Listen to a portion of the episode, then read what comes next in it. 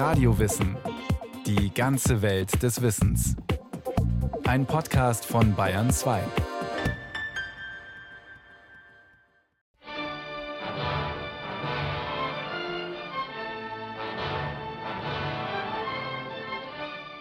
Ich gehe wieder nach Norden zum großen Spiel.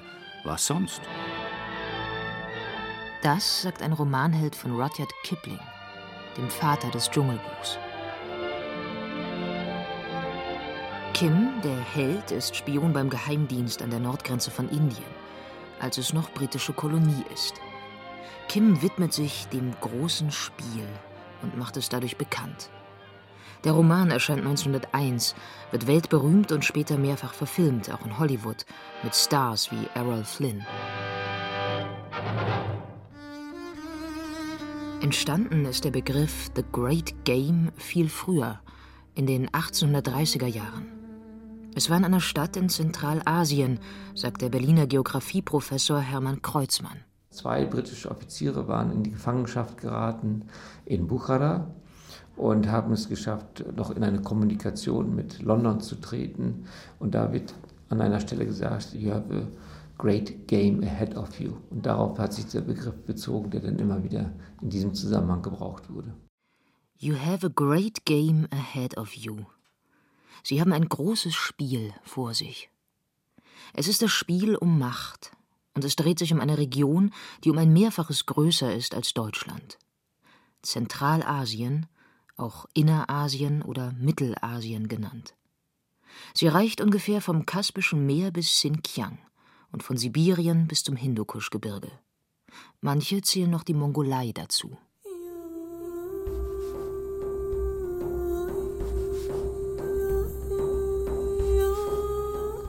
Die Hauptroute der Seidenstraße von China in Richtung Europa führte durch die Gegend. Chinggis Khan eroberte sie mit seinen mongolischen Reiterarmeen. Seit Jahrhunderten sind hier Muslime zu Hause. Ihre Sprachen sind mit dem Türkischen verwandt, manche auch mit dem Persischen. Es ist eine Region der Gegensätze. Weite Teile sind karge Steppen und Wüsten, im Sommer glühend heiß, im Winter lebensfeindlich kalt. Aber dazwischen gibt es immer wieder Oasen und fruchtbare Flusstäler. Zum Beispiel rund um Kunduz im heutigen Afghanistan. Einer, der da zu Hause ist, ist Basir Abid Omachil. Zu seiner Heimat gehört der Duft von gekochtem Reis. Ich mag gerne Reis, weil ich bin in einem Dorf aufgewachsen und wir haben Landwirtschaft und kochen wir jeden Abend Reis. Sie bauen ihren Reis und den Weizen selbst an. Auch Kartoffeln und Karotten, Paprika, Melonen und Okraschoten. Aber schon die Berge rund um Kunduz sind meistens ockerfarben und staubig, so wie der Großteil des Landes. In Afghanistan haben wir sehr viel Oberfläche, aber gibt es keine Möglichkeit, da Wasser zu bringen. Das ist das Problem. Land, das nicht bewässert werden kann, dient höchstens als Viehweide. Selten reicht eine Weide das ganze Jahr über. Deshalb bleiben viele Viehhalter nur kurze Zeit an einem Ort und ziehen dann mit ihren Herden weiter, gewissermaßen von Alm zu Alm. Im Winter gehen sie ins Tal. Dann sie kommen runter. Meine Familie, wir haben sehr viel Land für Wirtschaft und im Winter wir haben gar nichts da, also wir bauen gar nichts da an. Dann sie kommen dort mit tausende Tiere und sie bleiben dann drei oder vier Monate dort und dann wenn es wieder warm ist und im Berge wieder Grund, dann sie gehen wieder hoch. Viehzüchter, die viel unterwegs sind, treffen auf Ackerbauern, die das ganze Jahr über am selben Ort bleiben. Man spricht verschiedene Sprachen. Man denkt in Familien und Herkunftsgruppen, die sich in Kleidung und Lebensweise deutlich voneinander unterscheiden. Das alles ist typisch für Zentralasien. Einheitliche Nationalstaaten mit klaren Grenzen gab es lange nicht in dem Land der Wüsten, Steppen und weit verstreuten Siedlungsgebiete. Für die umgebenden Großreiche, also China, Persien, die Mogulherrscher Indiens, Russland und das Osmanische Reich, war es lange Zeit das Gebiet außerhalb ihrer Macht. Kasachische, usbekische und uigurische Herrscher regierten über die einzelnen Oasen und Täler und kontrollierten die Wege dazwischen.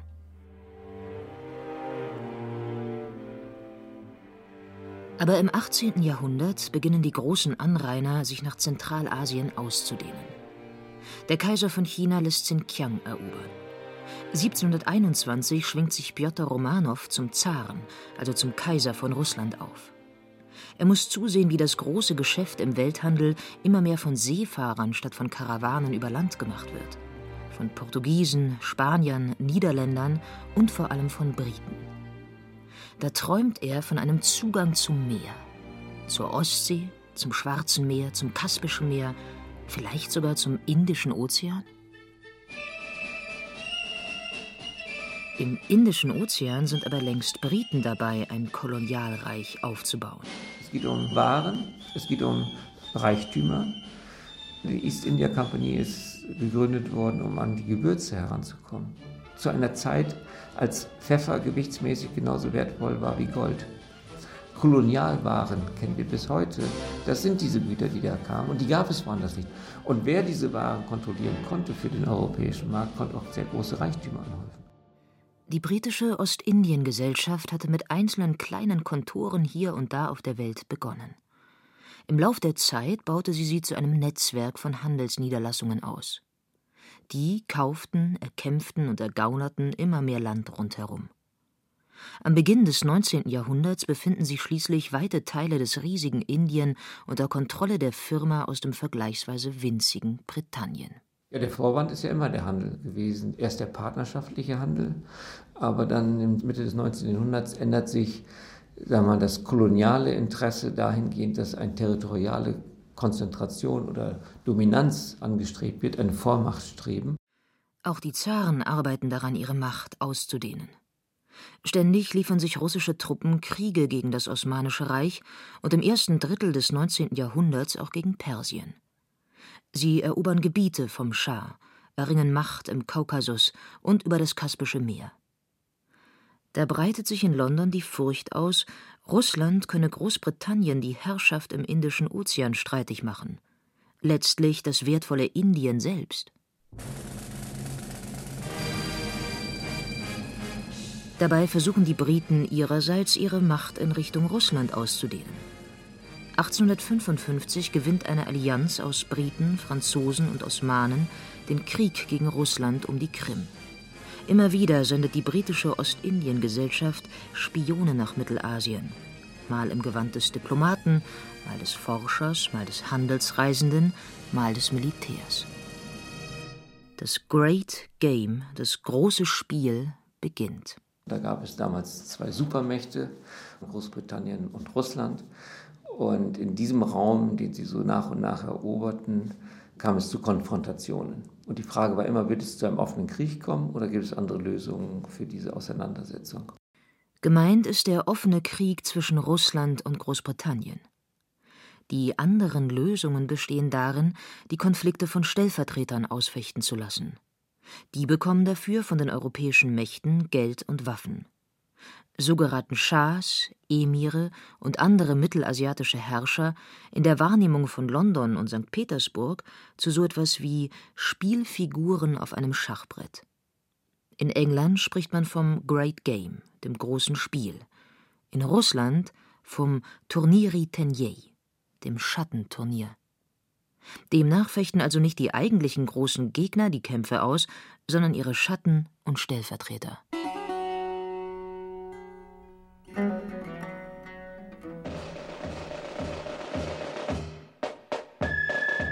Ein Beispiel für solch einen vermeintlichen Schatten oder eine Spielfigur ist der Emir von Afghanistan. In den 1830er Jahren hat er Streit mit dem Herrscher eines Nachbarlandstriches.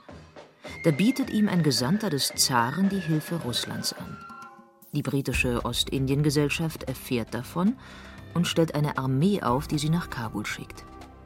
Sie vertreibt aber nicht etwa die Russen von dort, sondern den vermeintlich russlandfreundlichen Afghanenherrscher. Es setzen sich auch Briten nicht selbst auf den Thron, sondern sie verhelfen einem Afghanen darauf, einem, der ihnen wohlgesonnen erscheint. Nicht einmal die Königsburg besetzen die britischen Offiziere, sondern quartieren sich in der Stadt ein. Sie haben auch ihre Gattinnen und Kinder mitgebracht, das Material für Vergnügungen wie Fuchsjagden und zwei Kamelladungen Zigarren. Sie wollen nicht als Besatzungsmacht erscheinen, sondern als Freunde und Helfer. Afghanistan soll nicht britisch werden. Das würde Russland zu sehr provozieren. Und es wäre überdies mit den militärischen Möglichkeiten der britischen Ostindiengesellschaft nicht zu schaffen. Afghanistan soll nur zuverlässiger Teil der britischen Einflusssphäre sein, ein sogenannter Pufferstaat. So wie andere in Mittelasien, erklärt der Geograf Hermann Kreuzmann. Im großen Spiel geht es darum, dass die vordringenden Supermächte immer näher aneinander geraten. Und dazwischen liegen ganz viele Gebilde, die wir heute teilweise gar nicht mehr mit eigenem Namen kennen. Emirate wie Bukhara und Samarkand und äh, Merv und viele andere Gebilde, unter anderem auch alles das, was heute unter Afghanistan zusammengefasst ist. Und es geht um die Grenzen Afghanistans im Endeffekt dabei. Und in diesen Auseinandersetzungen geht es darum, welche von diesen Supermächten mehr Territorium für sich erobern kann in einer kurzen Zeit. Über zwei Jahre lang bleibt die Armee der britischen Ostindiengesellschaft in Kabul. Aber 1841 wechselt in London die Regierung. Tories kommen an die Macht. Sie kürzen die Gelder für den Afghanistan-Einsatz. Bisher hat eine bestimmte Gruppe von Pashtunen, die Gilsai, dafür kassiert, wichtige Straßen im Land zu kontrollieren und im britischen Interesse freizuhalten. Nun können die englischen Offiziere in Kabul ihnen nicht mehr genug zahlen. Da blockieren Gilsai die Straßen. Auch in Kabul selbst geraten die Briten unter Druck. Ihre wichtigsten Offiziere werden ermordet. Anfang 1842 erklärt sich die Armee der britischen Ostindien-Kompanie bereit, aus Kabul abzuziehen. Dafür handelt sie freies Geleit aus. 16.000 Männer, Frauen und Kinder setzen sich in Bewegung. Zurück nach Indien. Von dort sind übrigens die meisten von ihnen angeworben. Die wenigsten Mitglieder der Armee der britischen Ostindien-Gesellschaft sind tatsächlich Briten. Doch entgegen der Vereinbarung fallen afghanische Krieger über die abziehende Armee her. Immer wieder. Den Rest erledigt die klirrende Kälte im Hochgebirge. Eine Woche später erreicht ein Reiter schwer verwundet die nächstgelegene britische Garnison. Die Begebenheit wird weltberühmt.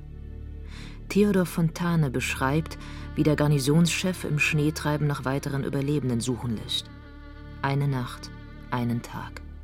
Dann sagt er: Umsonst, dass ihr ruft, umsonst, dass ihr wacht. Die hören sollen, sie hören nicht mehr. Vernichtet ist das ganze Heer. Mit 13.000 der Zug begann. Einer kam heim aus Afghanistan. Die Niederlage gilt als die verlustreichste in der britischen Kolonialgeschichte. Sie sät tiefes Misstrauen zwischen britischen Kolonisatoren und Afghanen und anderen Zentralasiaten. Damit trägt sie zu einer Entwicklung bei, die sich im Lauf des 19. Jahrhunderts zuspitzt. Der Geograf Hermann Kreuzmann. Das der Übergang bis Mitte des 18. Jahrhunderts war Europa fasziniert von Asien. Alles Asiatische hat eine Faszination ausgelöst löst. Es kamen exzellente Güter, es kamen viele Ideen, es kam Philosophie, Mathematik, Religion, Sprach, alles aus Asien. Immanuel Kant hat in seinen Vorlesungen zur physischen Geographie 1775 gelobt, was alles aus Asien kommt. Das ist noch Wertschätzung dafür. Mit Hegel setzt aber sozusagen der Niedergang an. Das asiatische Zeitalter ist vorbei. Der Orient ist im Niedergang. Jetzt kommt der Okzident. Die Weltgeschichte geht von Osten nach Westen, diagnostiziert Hegel. Denn Europa ist schlechthin das Ende der Weltgeschichte. In diesem Europa verändern gerade neue Technologien die Gesellschaften rasant. Das Selbstbewusstsein wächst und gleichzeitig Verachtung bis hin zu extremem Rassismus gegenüber den nun als rückständig empfundenen Asiaten.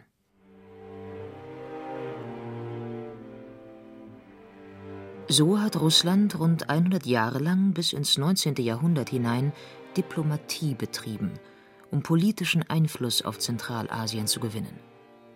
Gesandte des Zaren suchten etwa innerhalb der verschiedenen sogenannten Horden der Kasachen Oppositionelle und förderten sie. Sie mischten sich gezielt in die internen Angelegenheiten der Steppenbewohner ein und nutzten deren interne Konflikte, um sich als Schutzmacht aufzudrängen. So haben sie indirekt Macht erlangt. Aber in der Zeit nach den Napoleonischen Kriegen wendet sich das Blatt. Ab 1853 schickt der Zar seine Truppen los, um von Norden und Westen her Zentralasien zu erobern. Die nah bei Indien gelegenen Oasen bleiben aus Rücksicht auf England formal eigenständig, aber erst außen, dann innenpolitisch sind ihnen mehr und mehr die Hände gebunden. Die Steppen werden direkt zu Verwaltungseinheiten des Zarenreichs. Diese aggressive Eroberungspolitik wird auch im Namen des Christentums und der eigenen Kultur gerechtfertigt, die sie als die Zivilisation schlechthin begreifen. Während britische und russische Quellen bei den eigenen Kämpfern von Soldaten sprechen, würdigen sie asiatische Kämpfer oft zu Aufständischen oder Terroristen herab. Man tut so, als fechte man selbst saubere Kriege aus, Asiaten aber schmutzige. Dabei nehmen sich die tödlichen Kontrahenten aus dem Abendland bei ihren Taten in Asien gegenseitig in Schutz. So berichtet ein Brite über russische Eroberungen.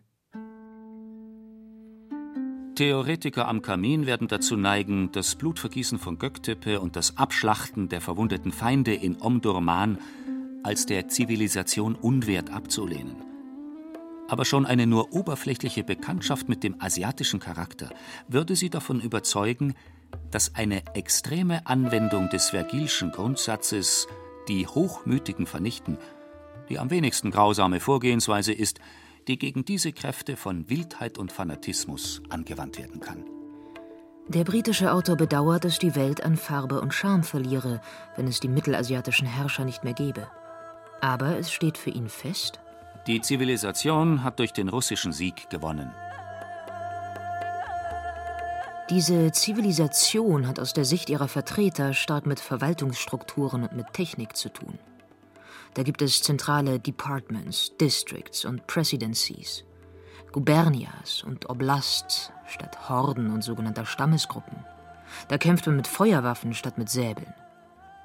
Bei ihren Eroberungen in Asien fühlen sich die Europäer in vielfacher Hinsicht überlegen. Das hat wirklich etwas damit zu tun, dass andere Technologien zum Einsatz kamen. Also es verändern sich die Technologien der Schifffahrt mit den Dampfschifffahrten. Es kommt die Eisenbahntechnologie dazu. Die erste Eisenbahn in Indien ist nur, ich glaube, 17 Jahre nach der Eisenbahn zwischen Nürnberg und Fürth 1853 gebaut worden. Also die modernsten Technologien wurden dort ausprobiert, um an Bodenschätze zu kommen. Kaum erobern russische Truppen eine neue Oase in Zentralasien, legen sie die ersten Gleise. Die transkaspische Eisenbahn entsteht. 1899 können russische Soldaten und Händler im Zug bis nach Taschkent in Zentralasien fahren. Höher, schneller, weiter, mehr. Das ist die Devise der europäischen Herrscherhäuser. Mehr Land, mehr Macht, mehr Ehre. Der Wettbewerb zwischen den europäischen Mächten wurde schärfer im 19. Jahrhundert und kein Land in Europa, das eine gewisse Selbst Wertschätzung verspürte, konnte noch ohne Kolonien auskommen. Das Deutsche Reich war ungefähr das letzte Reich, was sich darum bemühte. Ein paar Mal stoßen britische und russische Truppen in Zentralasien beinahe direkt aufeinander, aber eben nur beinahe. Am Ende gelingt es immer, die Stellvertreter kämpfen zu lassen und für sich eine Lösung am Verhandlungstisch zu finden. 1873 bestimmen Russland und England den Amudarya-Fluss als die Grenze zwischen ihren Einflusssphären. Zur britischen zählt damit Afghanistan, trotz der verheerenden Niederlage 30 Jahre zuvor. 1895 legen Russland und England vertraglich fest, wem welcher Teil des Pamirgebirges gehört. Immer genauer, immer dichter werden die Grenzen im Lauf des großen Spiels, erklärt der Geograf Hermann Kreuzmann. Diese Phase, die endet Anfang des 20. Jahrhunderts im Jahre 1907 mit der sogenannten Asien-Konvention und dann haben sich diese beiden Supermärkte auf die Grenzen geeinigt. Mit diesem Vertrag von St. Petersburg verzichtet der Zar auf Einfluss in Afghanistan und erkennt es als britisches Protektorat an. Zugleich teilen Russland und England Persien unter sich auf. Die Regierungen von Persien und Afghanistan werden dabei nicht gefragt. Die Bevölkerungen dieser Länder schon gar nicht.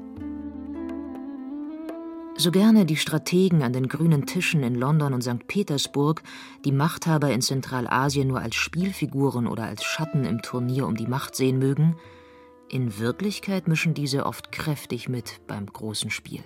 Im Great Game gab es viele lokale Potentaten, die ihre Spiele getrieben haben und die zwischendurch sich wertvolle Orte aneigneten. Und einer dieser Orte und einer der Schlüsselorte ist Kaschgar. Denn in Kaschgar läuft die südliche und die nördliche Seidenstraße zusammen und von dort aus geht es dann nach Westen über die Gebirge. Das war eine wichtige Handelsoase und wer Kaschgar kontrollierte, beziehungsweise die Oasen am Rande des Tarimbeckens, der konnte große Reichtümer anhäufen. Der Gewinn, der aus den Waffen und dem Geld aus dem fernen Europa zu schlagen ist, bleibt vor allem bei den lokalen Machthabern selbst hängen.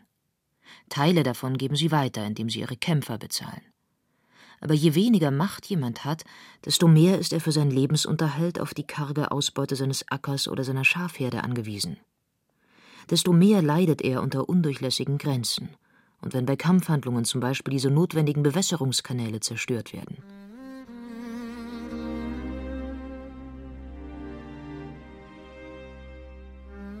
Über 100 Jahre nach dem offiziellen Ende des Great Games mit der Asienkonvention von St. Petersburg herrscht kein Frieden in Zentralasien. Die Lage ist unsicher. Die Bauern wissen nicht, ob sie ernten können, was sie ansehen. Es fehlt an Bewässerung wie an Sicherheit. Nicht mal die Schafhirten, die immer schon viel unterwegs waren und mit ihren Herden gut auszuweichen wussten, können sich eines Auskommens sicher sein. Die Grenzen sind dicht die Weidegründe kaum erreichbar. Wer keine Zukunft im Dorf sieht, verdingt sich als Kämpfer für eine der widerstreitenden Gruppen. Oder er flieht. Dafür hat sich Basir Abid Omachil entschieden. Deswegen bin ich heute hier, also ich meinte hier in Deutschland.